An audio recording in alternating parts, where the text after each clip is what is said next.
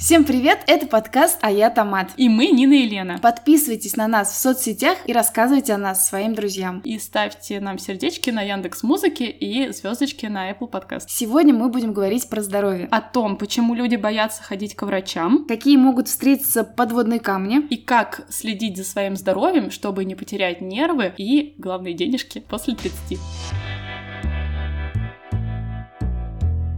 На прошлый день рождения мы тебе подарили тонометр. Что ты ждешь в этом году? Это было два года назад. На прошлый день рождения ты мне подарила другой подарок. Но тоже связанный со здоровьем. Да, а в этом году сертификат на массаж. Ну, это тоже, наверное, связано со здоровьем. В общем, тема здоровья становится актуальнее с каждым годом. Да даже с днем. И мы хотели об этом поговорить. Давай, когда последний раз ты помнишь, чтобы у тебя ничего не болело? Я не помню такого времени. Мне кажется, у меня постоянно теперь что-то болит. У меня стерлось в памяти то счастливое время. Амнезия. Да, когда у меня ничего не болело. Но я точно помню, что, наверное, года три назад, когда ты там что-то говорила про здоровье, я тебя не понимала, потому что я, в принципе, чувствовала себя хорошо. И думала, ну, это Лена, слабенькая девчонка. А у меня все нормально. А вот сейчас нет. А я себя в какой-то момент поймала на мысли, что, ну, типа, не то чтобы мне стало приятненько, но был вот момент, когда мне казалось, что почему я одна реально такая какая-то неудачница, почему у меня все так сыпется. А прошло годика два, и я вот так посмотрела вокруг, и все мы стали равны, и у всех уже все сыпется. Я помню, как наш с тобой общий друг а, задал нам вопрос в чате, по-моему. Э, мы туда очень немного скидывали всяких разных шутеек из популярных пабликов про то, что мне вместо аппарата с кофе нужен аппарат с таблетками, ну и вот всякие такие приколы про стареньких 30-летних. И он нас спросил, типа, зачем вы это постоянно кидаете? Это вообще не смешно. Неужели у вас есть какие-то проблемы со здоровьем? И я такая,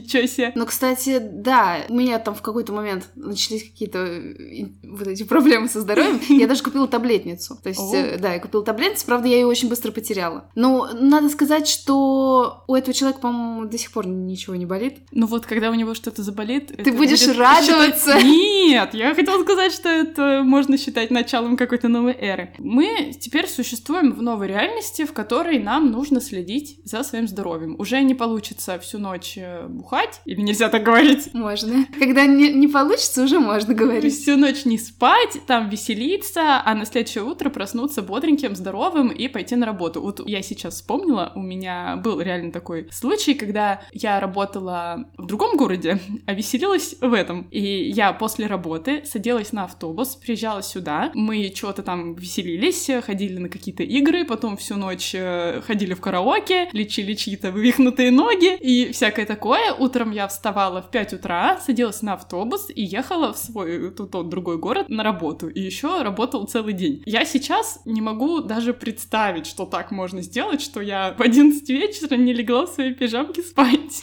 А я сейчас добавлю, вот опять же к этой теме, как раз вчера у меня произошла такая ситуация. Я люблю очень ипу, пиво. А. И не могу себе отказать в удовольствии выпить ее когда-нибудь. Хотела сказать, в пятницу когда-нибудь. Так вот, я теперь не могу это сделать. То есть, если раньше мы действительно могли даже намешать чего-нибудь и так далее, то сейчас даже просто с, там, с дозы там, одной бутылки все уже, я не знаю, может кому-то эта доза покажется большой. Ну, в общем, ничего не получится уже на следующий день хорошего, будет болеть голова, и у меня уже постоянно есть таблетки от головы какие-то всегда. И это при том, что одна бутылка. Ладно, от головы. У меня есть таблетки на все случаи жизни, мне кажется. Теперь мы следим за своим здоровьем. В чем-то выражается. Что теперь нужно делать? Ты обреченно очень говоришь, мне кажется. Мне кажется, надо всегда делать. Эта проблема не в том, что в какой-то момент тебе хоп и надо делать. В том, что ты просто не знаешь. Ты просто не знаешь, что что-то нужно делать. Что какие-то вещи нужно проверять. Например, если тебя родители научили чистить зубы два раза в день там, Спасибо. или чаще, да, то, например, о том, что нужно ходить там к определенным врачам там раз в полгода, раз в год, я думаю, что не все родители могли там этому научить. И проблема в том, что у нас, мне кажется, нет такой особой культуры. Следить за здоровьем. Согласна. И я еще сейчас вспомнила, что я когда-то слышала или читала, не знаю, выражение,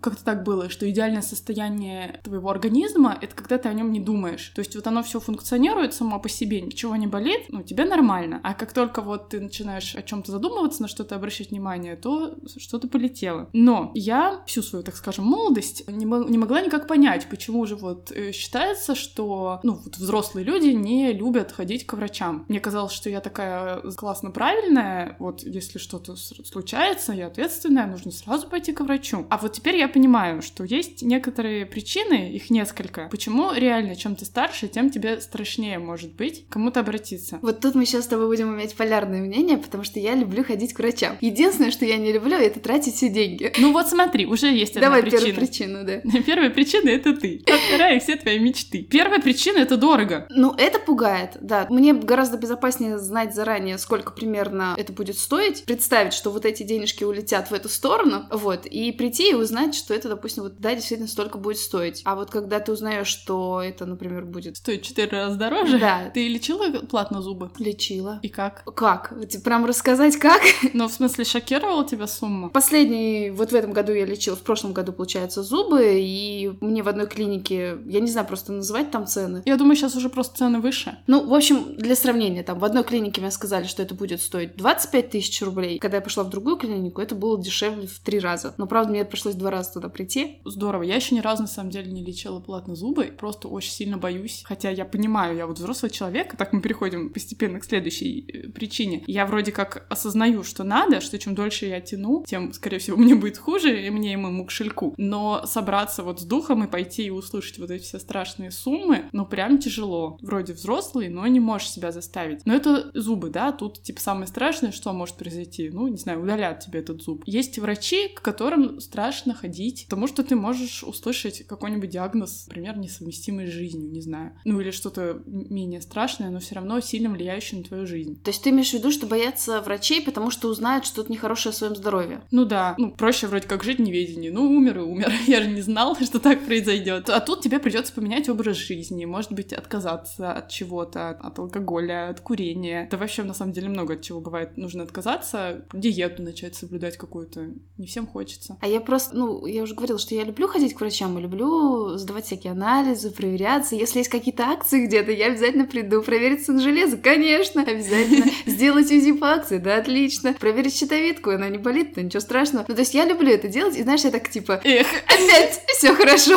Блин, вот я тебе серьезно говорю, я прям прошла эти этапы, когда вот у меня был гастрит, такая сейчас кажется мне уже очень легкая болезнь, фигня какая-то. Но это вот был первый раз, когда я серьезно столкнулась с какими-то врачами, и меня тогда тоже направляли на УЗИ всех органов. Ты такой проходишь все эти УЗИ, и, естественно, ты и не думаешь о том, что у тебя что-то найдут. И тебе говорят, все супер, здесь все отлично. А потом ты такой через два, проход... через два года проходишь все те же самые УЗИ, и тебе уже говорят, ну вот, и тут что-то не так, и здесь что-то не так. И ты такой, в смысле? Я же молодая. Что у меня там не так? У меня хоть один здоровый орган остался. Да, я, у нас сегодня прям полярный, я буду пугать всех. Ну вот, и поэтому с каждым разом мне все страшнее и страшнее. Но я еще вспомнила, что у меня с детства был такой страх, вот всех стоматологам боятся ходить, а я всегда боялась ходить к окулисту, а, потому что я стояла на диспансерном учете, ну то есть практически с рождения у меня было плохое зрение, и мне было жутко страшно, что я каждый раз приходила, у меня зрение падало, и меня очень сильно шеймили и ругали. Это вот, пожалуй, еще одна причина, почему люди боятся ходить к врачам, потому что не очень-то вежливо там с вами обращаются, с нами, с вами. Было у тебя такое? Слушай, я вспоминаю что неприятных гинекологов в подростковом возрасте, когда ты и так-то стесняешься, что тебе сейчас придется тут куда-то залазить, что-то снимать и так далее, а тебе еще и грубо говорят, потому что в бесплатной поликлинике там как бы с тобой не церемонятся. Там и во взрослом возрасте с тобой не церемонятся особо-то. Вообще но, не церемонятся. Но когда ты подросток, а, то это не очень. А когда ты, например, если ты ведешь половую жизнь и тебе задают такие вопросы, то, ну, как бы ты дополнительно тоже чувствуешь какой-то, тебя пристыжают и так далее. Ну, то есть какой-то есть вот... э, То есть врач же... он Пренебрежение. Врач должен быть же объективным, без какого-то безличностного отношения, а тут ты чувствуешь, что что-то как-то не так происходит. Ну, хотелось бы, чтобы он даже был, ну, доброжелательно к тебе настроен. Ты когда приходишь к врачу, не всегда,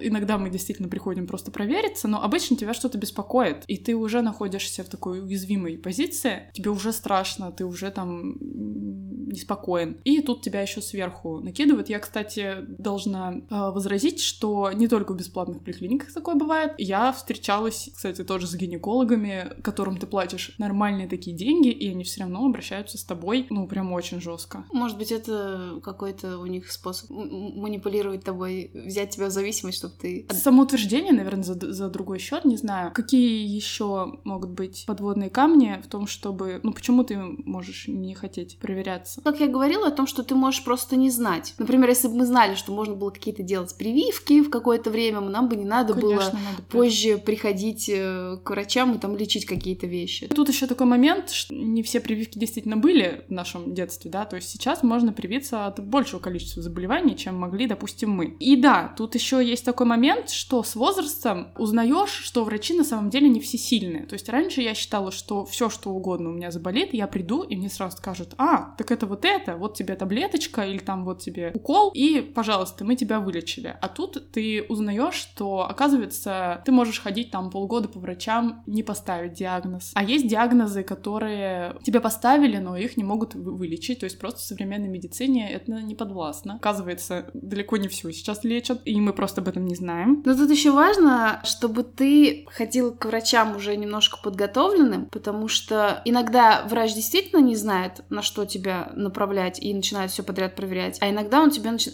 начинает назначать просто какие-то вещи. Если тебе попался не очень хороший врач, то просто, не знаю, у него базовый список есть, что я назначу то-то, то-то, mm-hmm. то-то сделать, просто как бы в довесок. Хотя тебе это не надо делать абсолютно. Ну да, и вот мы еще говорили про деньги. Тут тоже двоякая ситуация. Вроде как считается, что пойти в платную клинику лучше, чем бесплатную, как будто бы там получше с тобой будут разговаривать. Ну да, разговаривать действительно будут получше, но, во-первых, и там, и там зачастую работают одни и те же врачи, просто они работают на несколько ставок. Уже получается, что тебе просто нужно врача найти конкретного хорошего. И плюс еще есть такая а, вещь в платных клиниках, что ты никогда не можешь быть уверен, то, что тебе назначают, это тебе действительно нужно, или, ну, просто таким образом нарабатывается чек клиники. Коллега моя рассказывала, что вот у нее у мужа на работе ДМС, и вроде как мы все сейчас мечтаем о ДМС, это самое желанное в 30 лет, что только может дать тебе работодатель, но оказывается, и с этим тоже бывают проблемы, потому что ты приходишь, и тебе могут назначать там какие-то лишние совершенно манипуляции, а, ну, просто потому что страховая все равно заплатит, клинике нужно зарабатывать, а тебе, может быть, это совершенно было и не нужно. И, в общем, все это ужасно пугает. И ты в результате не доверяешь врачам, а такой немножко настороже. Пошел гуглить и сам лечить себя. Да, ну, кстати, гуглить мы еще вернемся, но давай еще немножко отойдем в сторону. Мы много поговорили про врачей, но на самом деле а, здоровье заключается не только в том, чтобы обратиться к врачу, когда тебя что-то беспокоит. Есть еще разные направления. Ты так говоришь, как вот эти скажи, какие? Ну, например, спорт. Ты занимаешься сейчас регулярно чем-то? Нет,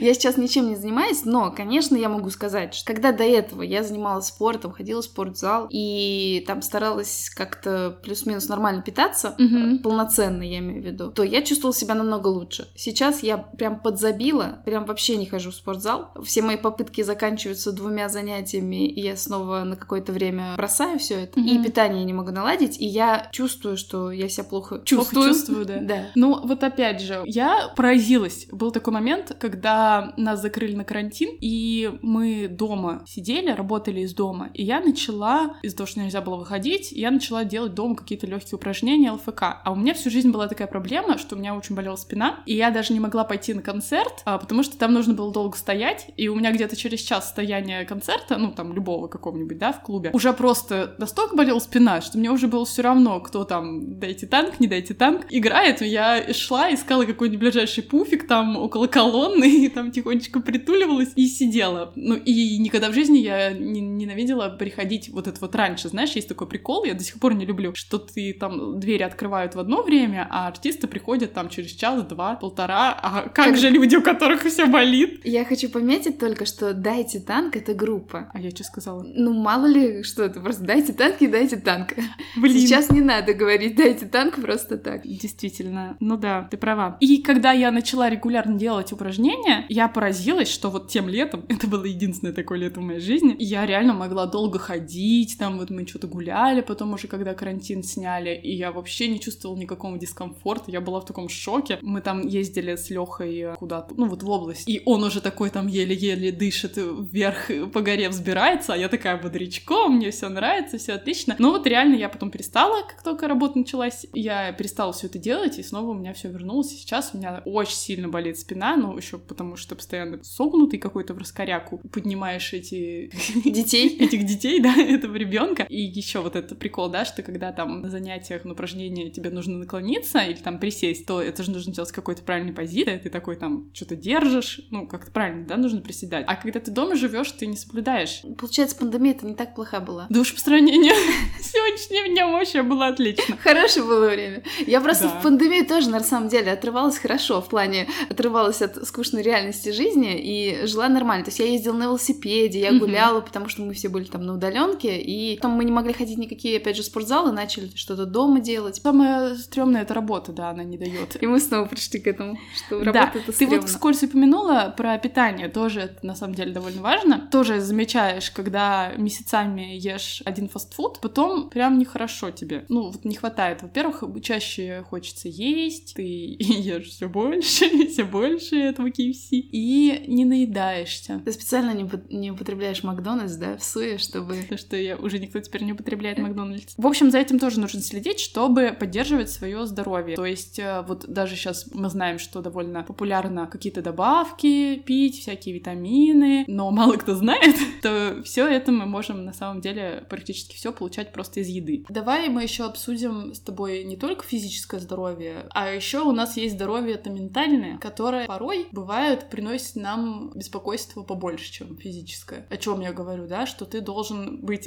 как сейчас говорят, в ресурсе и в моменте. Да, тебе должно хотеться жить, ты должен чувствовать вкус еды. Это я сейчас вспоминаю признаки депрессии. Наоборот. Но тут все, видишь, взаимосвязано. Ты будешь в ресурсе, если ты, например, регулярно занимаешься спортом, тем, который тебе нравится. Также ты будешь в ресурсе, если ты правильно питаешься, у тебя есть всякие штуки, не знаю, все витамины, которые нужны, они в тебя попадают. Ну, тут понятно, что ментальное здоровье ты там, не знаю, с каким-нибудь самокопанием сможешь, наверное, еще поправить. Ну да, но не только еда, не только спорт, еще как минимум у тебя должен быть нормальный начальник на работе, который не будет тебя прессовать. Ну и в целом окружение, да, там не обесценивающие друзья, несозависимые отношения. Да вообще полноценная жизнь, когда у тебя в жизни есть там не только работа, допустим, но и какие-то вещи, которые тебе приносят удовольствие. Если ты умеешь отвлекаться, можешь как-то расслабляться, какие-то вещи придумал для себя. Ну да, я к тому, что об этом тоже стоит думать, и часто так бывает, что у нас вроде бы с физическим здоровьем все в порядке, но мы при этом плохо себя чувствуем, и там говорим себе, ну, надо в путешествие съездить, отдохнуть просто, надо просто перезагрузиться. Но иногда проблемы могут быть чуть глубже, и стоит, ну, тоже, может быть, обратиться к специалисту. Я думаю как раз о специалисте уже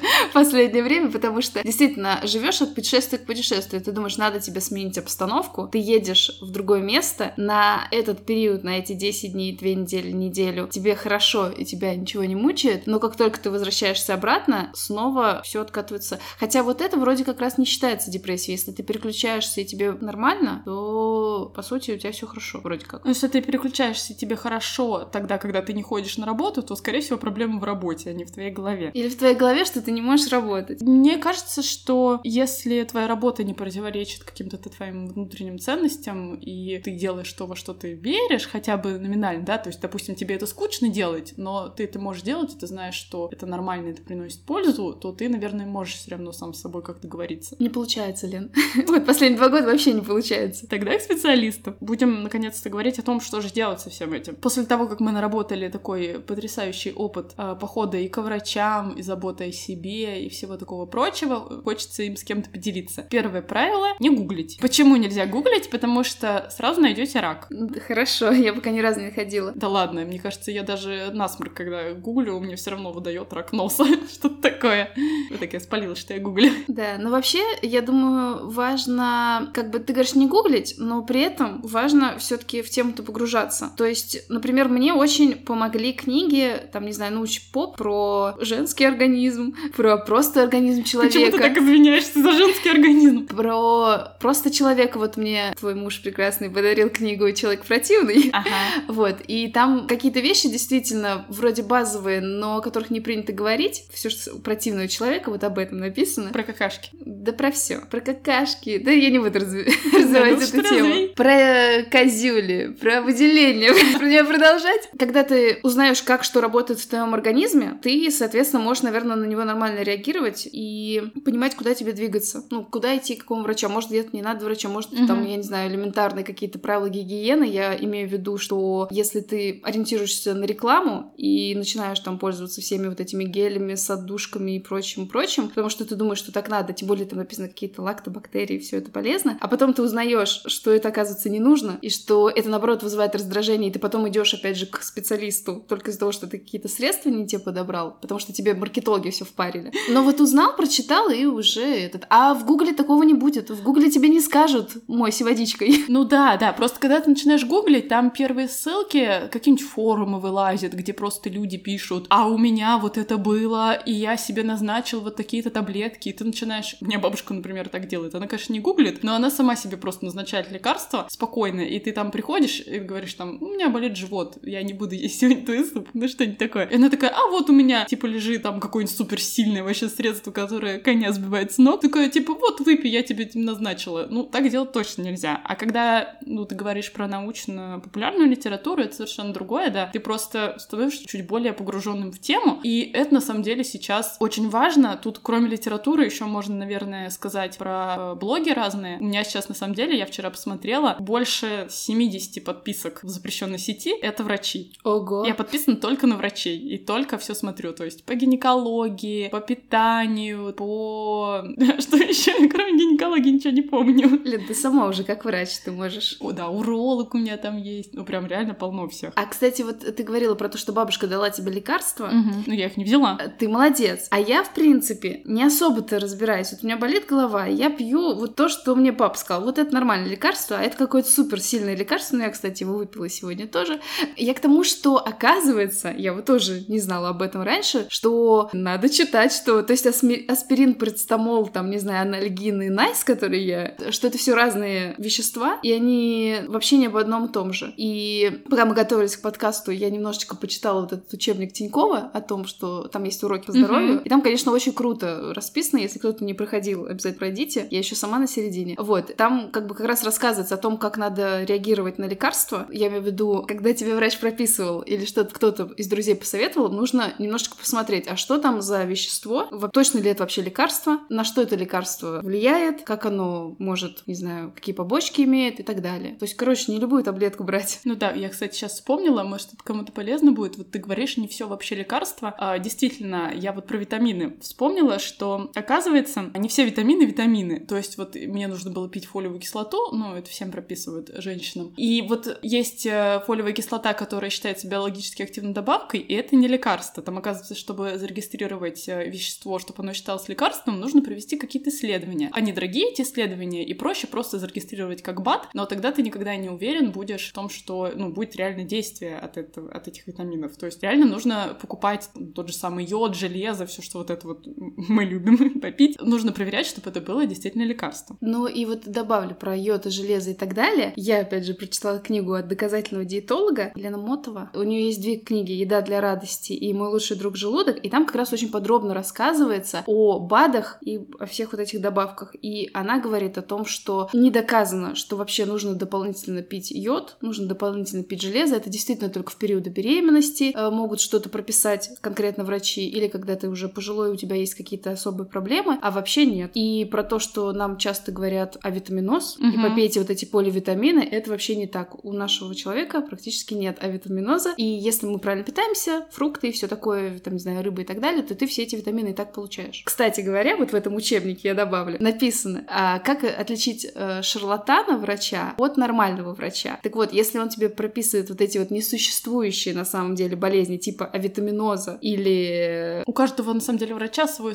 такой списочек, там, ну, просто вот у гинеколога там они одни, у, не знаю, гастроэнтеролога другие, ну да, реально вот. Или если он тебе назначает лекарства с недоказанным действием, фуфломицин так называемые, то тоже ты сразу можешь говорить «до свидания». Чаще всего, вот у меня просто как до этого было, я пришла к врачу, у меня есть там определенная проблема, мне врач сказал «ух-ух-ух-ух, у вас тут как интересно все, надо все лечить, лечить». Прописал целую кучу таблеток, прописал целую кучу разных антибиотиков сильнейших, которые впоследствии я взяла мнение другого врача, только, к сожалению, не сразу. Надо mm. хороший совет, это сразу брать второе мнение, если что. И мне сказали, что вообще вот так делать нельзя было, вы там вообще все себя убили, все, что можно было. И нужно проверять то, что тебе прописали. И опять же, если тебе врач там прописал вдруг БАД, а оказывается, что такое может быть, что даже врач тебе может прописать БАД, то это не очень хороший врач, и лучше идти к кому-нибудь другому. Ну да, или БАД, или противовирусная тоже. Но проблема в том, что когда ты пришел с проблемой, ты как бы напуган, ты после того, как идешь от врача, вот чаще всего, я не знаю, как у тебя, я просто иду с карточкой и сразу же в аптеке покупаю, я не проверяю вот эти лекарства, которые мне написали. Ну, беру, и у меня получилось там нормальную такую сумму, примерно так же, как Около и... рублей. Да, как, как и прием ну, врача. Ну, все на самом деле с горьким опытом приходит. Начинала я вот с того, что ты описала, тоже вот я еще у меня в семье так всегда было, что самое главное это здоровье. Если врач э, выписал какие-то лекарства, то мы там вот где-то в другом месте ужмемся, но купим обязательно самые дорогие. Ну, а с опытом, когда вот я тоже попила ненужные антибиотики, я даже уколы ставила, капельницы делала, что только не происходило. Да, теперь я уже понимаю, что существует доказательная медицина, к чему мы приходим. В чем разница? Я думаю, об этом стоит сказать. На самом деле такое разделение есть только в странах СНГ и во всем другом остальном мире. Доказательная медицина — это просто медицина. Но у нас есть э, некоторое разделение на доказательную медицину. Это когда все, что все методы лечения, они подтверждены какими-то научными исследованиями, то есть большим количеством цифр, всяких статистик и так далее. А есть э, медицина, основанная на авторитете. Это вот тетенька, она очень сильно умная, она 30 лет лечит, и она немножечко допускает, ну, какая-нибудь там, она может даже кандидат каких-то наук, но она вот считает, что она своим творческим каким-то решением может вот что-то отличное от общих стандартов назначать, ну да, назначать, как-то лечить по- по-своему, по-другому. И самое такое неприятное, наверное, открытие в моей жизни, которое я сделала относительно этого, что реально не всегда человек, который имеет очень много регалий, какой-то там очень сильно крутой, у которого очень высокий ценник за прием, он не всегда будет лучше какого-нибудь молодого врача, который там пять лет назад выпустился из университета. Ну, важно еще уметь искать этих врачей. Я тоже хотела сказать, что вот у нас в России есть э, такой сайт, я не знаю, их, наверное, много, но лично я пользуюсь сайтом DocMa, по-моему, так, ну, типа доказательной медицины, это как-то расшифровывается. Там прям в разных городах можно забить, там, допустим, мне нужен лор, и ты прямо ищешь, сбиваешь свой город, лор, и он тебе там покажет каких-то врачей, которые, их настолько мало, видимо, что они как-то группируются в какие-то сообщества и коллективы, и вот друг другу помогают, друг другу рекламируют, и можно таким образом найти хорошего, которому не страшно будет пойти. Ну вот ты вот про этот сервис сказала, я там тоже смотрела, и там, конечно, не все есть специалисты, которые не мне все, нужны, и поэтому я пользовалась более там популярным сервисом, общим, скажем так, про докторов, по-моему, называется он, mm-hmm. и я как раз ориентировалась на отзывы mm-hmm. людей, и там были очень хорошие отзывы об одном как раз гинекологе, и я пошла к этому врачу, а потом оказалось, что это был не очень хороший врач, потому что потом я попала к нормальному с доказательной медицины, и мне уже объяснили, что вот что как не должно было делать. И потом уже постфактум, опять же, я узнала, никогда об этом просто не думала, о том, что не надо ориентироваться на вот эти отзывы врачей, потому что чаще всего это все заказанные отзывы. Ну, как бы как... Да, блин. Здесь как со стиральной машиной, с тем, когда копирайтеры пишут какие-то отзывы. И вот здесь есть такой маленький секретик, как, значит, угадать, э, что это реальные отзывы, это когда конкретные вещи люди пишут, говорят, вот у меня была там примерно плюс-минус такая проблема, мне помогли с тем-то, с тем-то, потому что копирайтеры чаще всего пишут прям общие вводные слова, что вежливый персонал, все так быстро, ничего не ждал и так далее. Ну, то есть, если вы видите какие-то конкретные вещи о приеме, то это, скорее всего, может быть реальный, но не обязательно. Ну, и про стиральную машину эти советы тоже работают. Да. Ну, еще можно, на самом деле, как искать врачей, можно еще друзей спрашивать. Вот у нас есть чатик с друзьями, куда мы рецепты скидываем. Вот я думаю, пора заводить чатик, куда мы будем контакты хороших врачей скидывать. тоже пригодится. Еще, наверное, я хотела про чекапы поговорить. Есть такой момент, что двоякая тоже вот эта тема. Ты говоришь, что ты очень любишь проверяться просто так. Но я недавно услышала от каких-то тоже, вот я смотрю доказательных врачей, на Федора Катасовного я подписана, это педиатр, но он там про детей говорит, но и про взрослых тоже есть такая проблема, что а, есть излишняя медикализация и излишнее как раз исследование. То есть лишний раз проверяться не стоит. Почему? Потому что можно что-то найти, начать это лечить, а в результате ты мог всю жизнь вообще с этим прожить. Это может быть твоя физиологическая особенность, и лечить это совершенно было не надо, а как бы любое лечение, оно а, все равно влияет на организм. Как говорят, все, что не показано, противопоказано. Не пойду больше к врачам. Я, Лена, записалась на следующей неделе к врачу. Сейчас не идти мне. Но ты без показаний, у тебя ничего не болело, ты просто так... Профилактический осмотр. Не, ну есть плановые осмотры, которые там обязательно раз в столько-то, там, по-моему, женщине нужно раз, про гинекологу сегодня много говорим, раз в год там обязательно сходить провериться. Или там какие-то общий анализ крови, наверное, можно сдавать. Но там люди любят просто так пойти там на МРТ полежать. Это еще стоит так нормально? Вот эти все анализы, которые... Ты говоришь, как в спа сходить, на МРТ полежать. Я не знаю таких людей. А блин, на самом деле я ненавижу МРТ. ну или всем вот в начало можно было об этом сказать, я просто сейчас вспомнила, когда я говорила, что ты можешь э, что-то найти у себя страшное и очень сильно напугаться, а когда ты еще не в теме, то ну ты вообще можешь попрощаться с жизнью. У меня так было, когда мне не могли поставить диагноз, я уже сама пошла реально на МРТ, потому что у меня болел живот, и я уже обошла всех врачей, которые имеют какое-то отношение к животу. Ничего никто не мог мне сказать. Я пошла сама просветилась, и мне там нашли, ну, там уже пишут меди- медицинским языком, они там пишут новообразование. И все, я ехала домой, я плакала в трамвае, прям как в этом, э, каком-нибудь клипе, да, только я плакала не потому, что мальчик меня бросил, а потому что я прощалась с жизнью, все, мне, мне было так ужасно, ну, невероятные чувства на самом деле. А потом я пришла домой, тоже посмотрела, и оказалось, что, ну, такое бывает, это типа там у нормального такого процента человечества женского, это может быть, и не стоит этого бояться, там можно с этим жить, все, все нормально. Вывод такой, надо думать про свое здоровье, и ничего плохого в этом нет, просто вот у вас есть этот организм, и вам с ним как бы жить, за машиной мы же ухаживаем, проводим там ТО каждый год. Вот ТО организма тоже нужно проводить, и делать это с умом. И пользуйтесь только доказательными медиками. И нам за это не заплатили, это просто так. Реально надо. обидно, нам в этом выпуске за многое должны были заплатить. Спасибо, что дослушали этот выпуск до конца. Подписывайтесь на нас во всех существующих соцсетях, ВКонтакте и еще в одной. Ставьте нам лайки, комментарии пишите обязательно, нужна обратная связь ваша. Да, и если вы слушаете нас э, на Apple подкастах, то ставьте нам звездочки и пишите комментарии обязательно положительные. А если вы слушаете нас на Яндекс Музыке, то мы вас очень-очень просим поставить там сердечко. Очень нужно набрать 100 штук, чтобы продвигаться.